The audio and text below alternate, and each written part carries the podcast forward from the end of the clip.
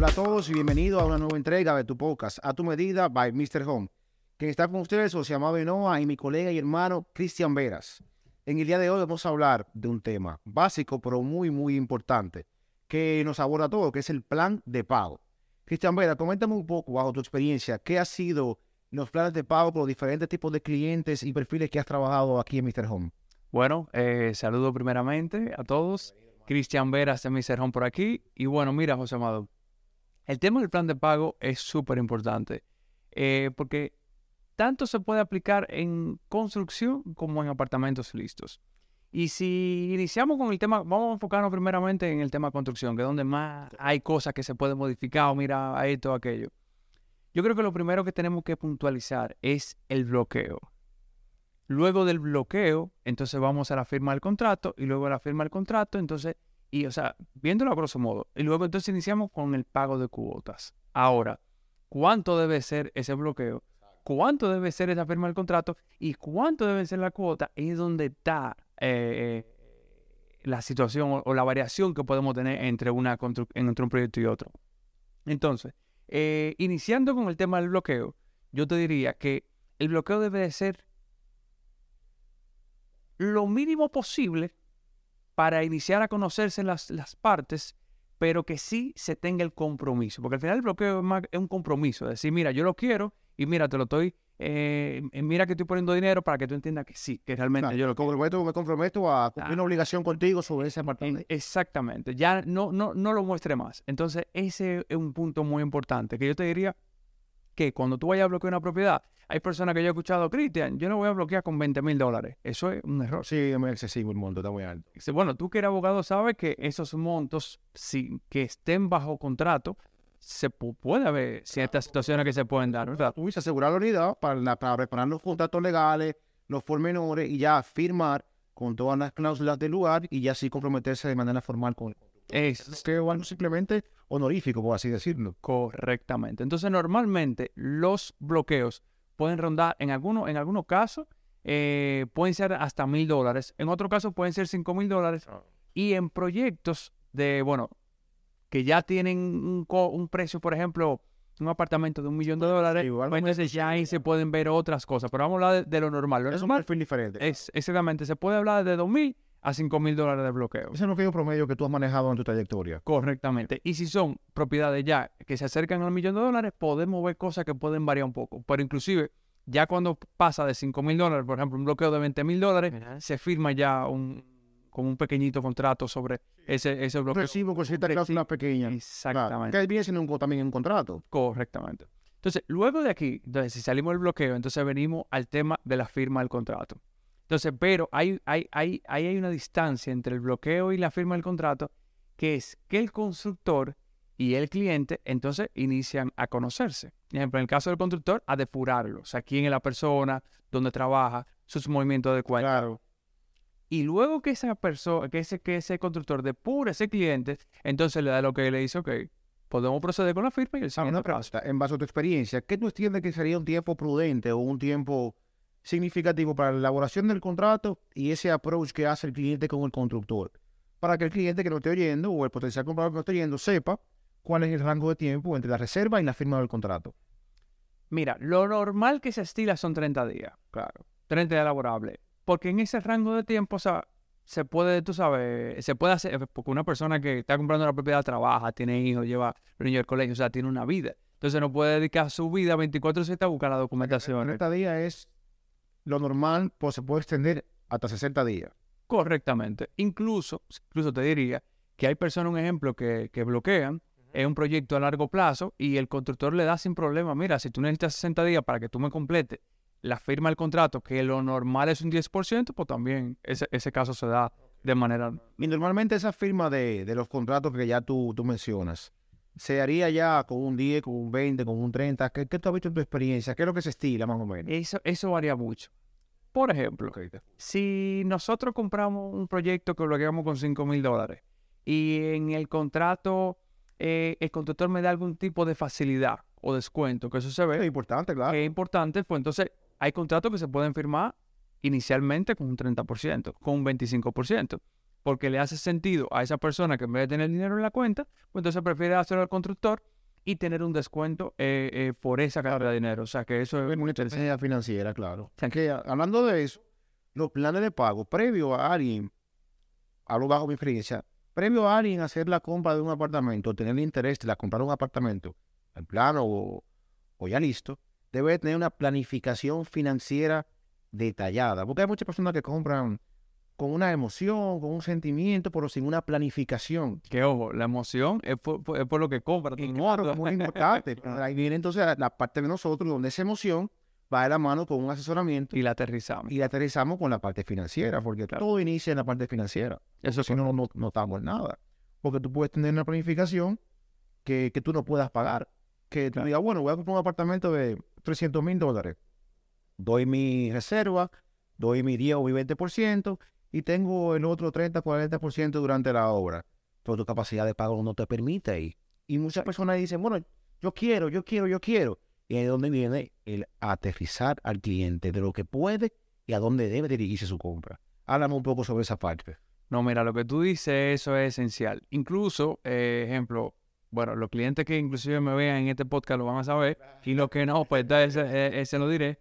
Antes de iniciar cualquier proceso de la compra de un mueble, inclusive antes del bloqueo, debe de haber un escenario. Un escenario.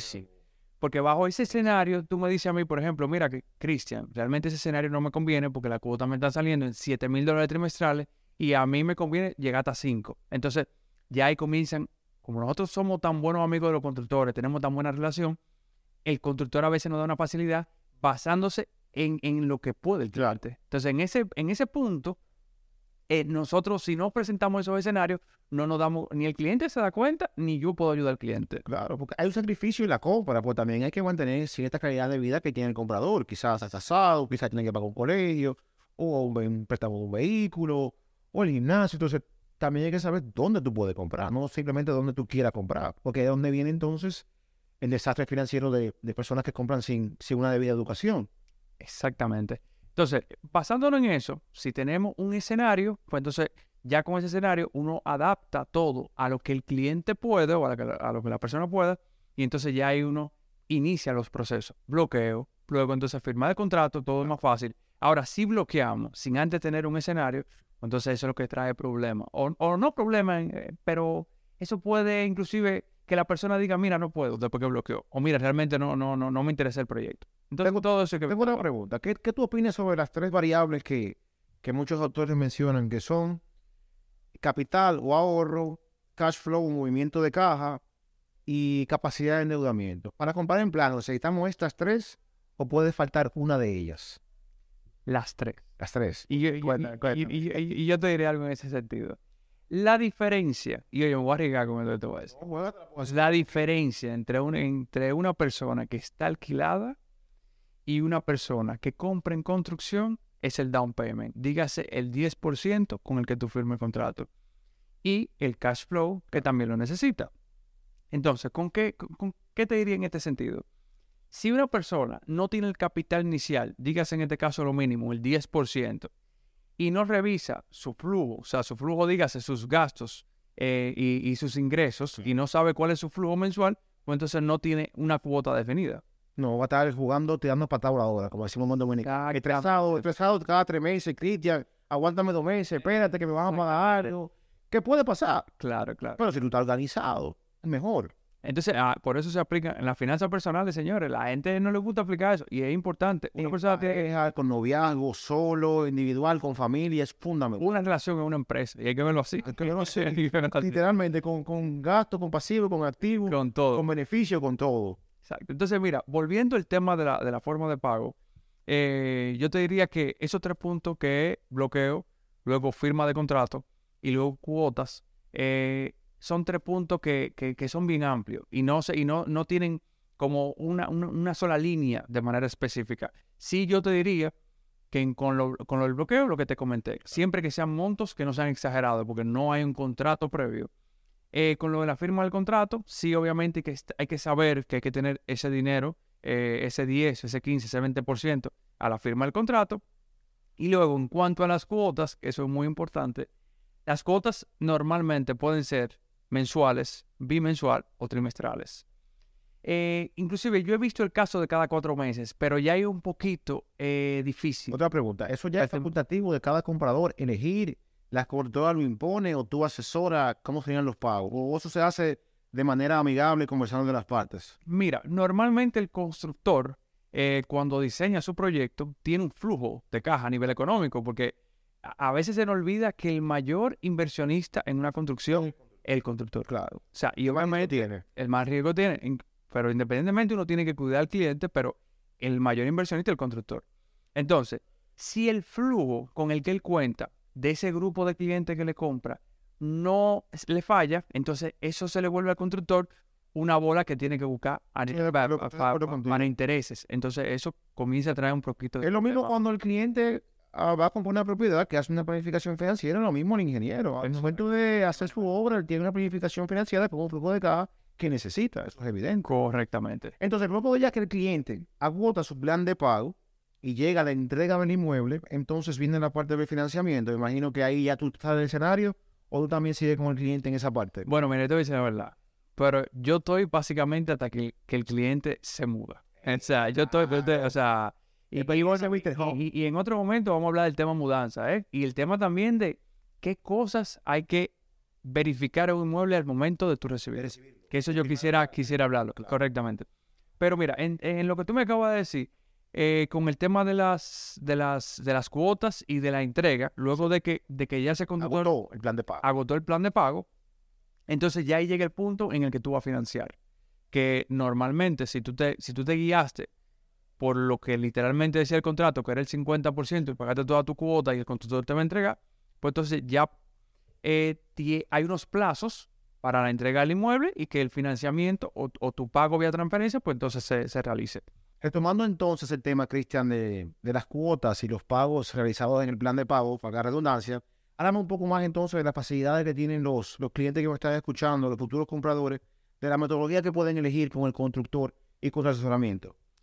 Bueno, mira, en ese sentido te digo que, que todo va a depender de lo que previamente hablábamos del tema de, de sus finanzas personales, que también se conoce la persona para que pueda entonces ejecutar lo que mejor le convenga. Porque yo siempre, siempre nosotros vamos a abogar por lo que más le convenga al cliente en ese sentido y que obviamente le haga sentido al constructor. No diga que no, yo te voy a firmar el día y cuando tú me entregues, diferencia. Hablamos, de cuatro años. No, no, no, no, nada que ver. Pero tanto que, que sea mensual, que sea trimestral, inclusive cuotas adicionales, porque por ejemplo, te, te voy a poner un escenario.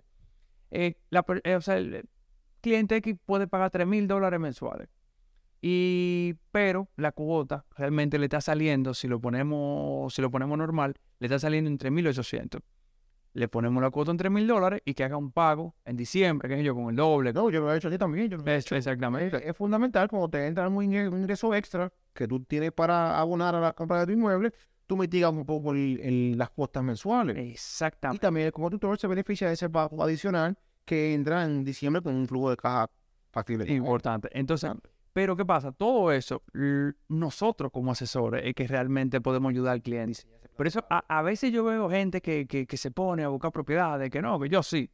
Y en, ese, en esos puntos, entonces, ¿cómo, cómo, o sea, cómo, cómo van a poder llevar a cabo esos puntos que son tan importantes que uno lo maneja. Como ya lo hemos visto, clientes que se han tenido que salir de la, de la compra porque no tuvieron un plan de pago. Exacto. Simplemente dijeron, wow, ¿cuánto cuesta? 350 mil dólares. Vamos arriba. Te di un 10%, un 20%. Pues el negocio le fue mal, lo que sea, o se planificó. A dar para atrás negocio. Porque no tuvo una planificación financiera de la mano de alguien que supiera lo que se. Y ojo, hasta salirse de un proyecto es un tema que uno lo maneja de una manera que, que- que todo va a depender del constructor, pero uno tiene forma de ayudar, ejemplo, mira, porque pasa de todo. Imagínate que llegara- llegamos a la cuota, todo, o sea, llegamos a la cuota que él quería. Se firmó todo, todo súper bien, pero las cosas pasan. Claro. O salud, o, o tema. pero- entonces, ¿qué pasaría en ese punto? Si una persona está sola, compró por él y le pasa una situación como esa, no es lo mismo la relación que tenga yo con ese constructor. Entonces, todo es... Se pone el ingeniero, el cliente, los agentes, el mercado. Todo. Son todas cosas que van acorde a que la relación de tu compra vaya armonizada. Exactamente. Entonces, contigo. básicamente definiendo, eh, definiendo la idea, eh, se pueden hacer cuotas mensuales, trimestrales y también hacer cuotas extraordinarias para que se lleve un equilibrio en la parte económica. La idea general es que la persona su estilo de vida no le afecte la compra de su propiedad. O sea, ese es como, como la línea que, se, que, que nosotros por lo menos eh, eh, queremos llevar. Bueno, y, y que tú también la Me llevas. lleva- me llega la, la duda. Me imagino que cualquiera que pueda estar escuchando también le puede llegar a la duda. Perfecto, me planifiqué. La compra del apartamento son 300 mil dólares. Mi plan de pago, 150 mil. 150 mil es un monto asequible para una pareja que genere buenos ingresos. Claro, claro. Perfecto, lo compramos. Háblame nuevamente del tema del financiamiento, porque eso conlleva otro gasto. Eso conlleva otra responsabilidad que ya exime al constructor y deja Claro. ya a la entidad financiera, a la entidad bancaria, perdón, con el comprador. Exacto. Hay que esa parte que es la post entrega, la post entrega del inmueble. ¿Cuál sería tu función? ¿Cómo tú ayudarías al comprador a sentirse de la mano todavía del tiempo que me dijiste que está desde el principio hasta el final? Hasta que esta persona se mude, que tenga, óyeme, que, que ya cocinaron. Exacto, invitarlo a cocinar. Exactamente. Mira, eh, eso es importante porque cuando se acaba el plan de pago y se entrega la propiedad, o se hace la preentrega, eh, ahí viene el tema del financiamiento. Y eso es un tema que podemos durar una hora hablando del financiamiento, pero rápidamente. El financiamiento tenemos diferentes escenarios que podemos tener. Eh, tenemos que saber también cuáles son los impuestos, que tú como abogado, José Amado, lo podemos hablar también más tranquilo, pero todos esos gastos, una persona que compra tiene que saberlo, porque si no, entonces está afrontando algo que no sabe. Y cuando le digan, mira, tiene que pagar transferencia X cantidad de dinero, va a decir, pero ¿y eso no lo paga? Hay gente que me ha dicho que sí se lo paga el constructor. Sí, que esa pregunta surge por la ignorancia no saber. Exacto, por la ignorancia. Entonces, y aparte de eso, el tema préstamo, la, ca- la- o sea, los porcientos, o sea, los intereses varían entre un banco y otro por su propia competencia, tú sabes. Entonces, si una persona... Siempre se pueden hacer algún día ahí. Exacto, o sea, si una persona no se sienta a un comparativo que, ¿qué me ofrece este banco? ¿Cómo ofrece este banco? ¿Y qué me ofrece este banco? No hay manera de tomar una buena decisión. Si se llevan de la parte emocional, no. Yo estoy con el Banco Popular desde que tenía 20 años, entonces yo voy con tal banco, o me voy con BHD o con Scotia Bank. Una persona se puede sentir familiarizada por ese banco, pero no quiere decir que sea su mejor préstamo hipotecario. Ahí también está el tema de las asociaciones, los préstamos a las personas que ganan en dólares, Exactamente. compañías, diferentes formas de tú, tú financiar la propiedad, evidentemente. Exactamente. Que la gente quizá no está tan educada con esa parte. Yo he trabajado con clientes extranjeros que aplican a préstamos en dólares con una tasa muy atractiva. Eso es correcto. Y, y ese es parte del trabajo de nosotros. Ejemplo, a, la mayoría de, de, de, de- de mis clientes yo le hago tablas de comparativo de tasa de interés versus año versus todo. Y ahí puede ver el panorama completo. Es importantísimo, ya que también trabajamos con clientes que compran viviendas familiares, pues también tenemos clientes que compran eh, viviendas para inversión. Y es importantísimo saber qué tasa de interés estamos pagando para poder tener una rentabilidad más certera al momento de la compra y tú tienes una planificación proyectada a una realidad per se, Exactamente. que eso es muy fundamental al momento de tú también planificarte financieramente. Correcto. Entonces, ya luego que nosotros agotamos esa parte del banco, pues entonces ya ahí el tema entra en la parte legal, que es transferencia del inmueble, el constructor no tiene que, que, dar alguna, alguna documentación para pasarle al banco y tenemos unos tiempos para eso. Que, que bueno, que ya cuando entremos a, a la parte legal y a todo ese tipo de cosas, pues lo vamos a hablar en detalle, pero todas esas documentaciones, antes de que llegue ese punto de preentrega, debemos ya tener ese proceso de banco bien adelantado, porque el constructor no te va a esperar un año a que tú... eh, Esa es la parte donde el ingeniero realmente recibe su, su beneficio realmente. Exactamente. Y si una persona se queda, ¿no? Que como, como no sabe, entonces cuando le lo llaman, mira, ya la preentrega en tal momento, pues entonces ahí que se pone a buscar documentaciones, a precalificarse y a hacer un sinnúmero de cosas que hay que hacerlo con tiempo, realmente. Eh, bueno, no sé si te gustaría hablar un poco más a grosso modo sobre lo que hemos conversado para que los oyentes puedan tener un resumen de toda esta, conversación tan agradable que he tenido contigo, para que puedan aterrizar entonces la idea de lo que es el plan de pago de una manera ya resumida. Bueno, yo te diría que inicialmente el bloqueo de la propiedad, que siempre que vayan a hacer un bloqueo de propiedad, sea apartamento listo como en construcción, sean eh, montos que no sean exagerados. Siempre se manejen dos mil, cinco mil dólares, son montos que, que se manejan que sin un contrato previo, se- eh, la pérdida no sería grande.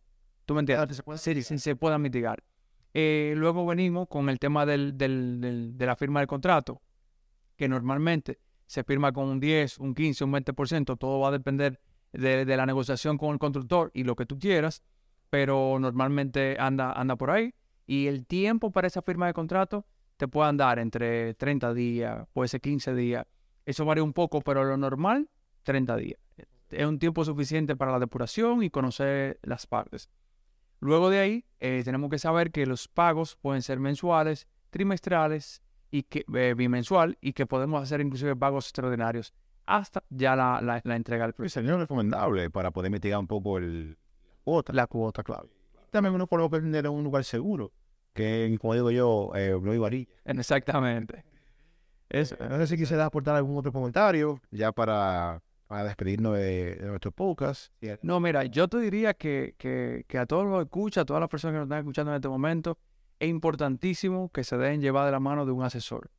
Y un asesor que no, que no, o sea, y no lo digo por ejemplo por mí, o sea, no, eh, tanto en mi empresa hay muchos asesores muy buenos, pero que deben de saber que hay muchas cosas que influyen en la compra de un inmueble que si tú no estás relacionado directamente a este mundo, entonces lo vas a tener como sorpresa y te puede salir algo mal, por la poca experiencia. Estoy contigo. Si no es contigo, es con otro. Pues hay que sentirse familiarizado, hay que sentirse en confianza, hay que sentirse cómodo. Claro, realmente tú estás, tú estás comprando un sueño, una idea, trabajo, esfuerzo, y tú tienes que sentirte cómodo con ir trabajando y entender la información que te están dando. Porque no es simplemente que te digan X o Y, tú sentiste que comprendiste y que estás acorde a lo que te están diciendo. Exactamente. y que lo que tú no entiendas del proceso, tú tengas una persona que te lo, te lo, te lo, te lo, te lo, te lo, te lo, te lo describa. Yo no soy experto en medicina, es que yo voy a llevar, porque si no, Exactamente, es lo mismo. Es lo mismo. Eh, bueno, creo que ese comentario tuyo para, para culminar el podcast estuvo excelente. Y quisiéramos darle gracias a todos ustedes oyentes que están con nosotros. Y nos despedimos. Y recuerden siempre darnos eh, fan o seguirnos en nuestras cuentas de Instagram, Mr. Home RD, José Amado Mr. Home. Y También comparte también tu cuenta. Cristian Miserhome. Así que síganos y nada, hasta la próxima. Chao.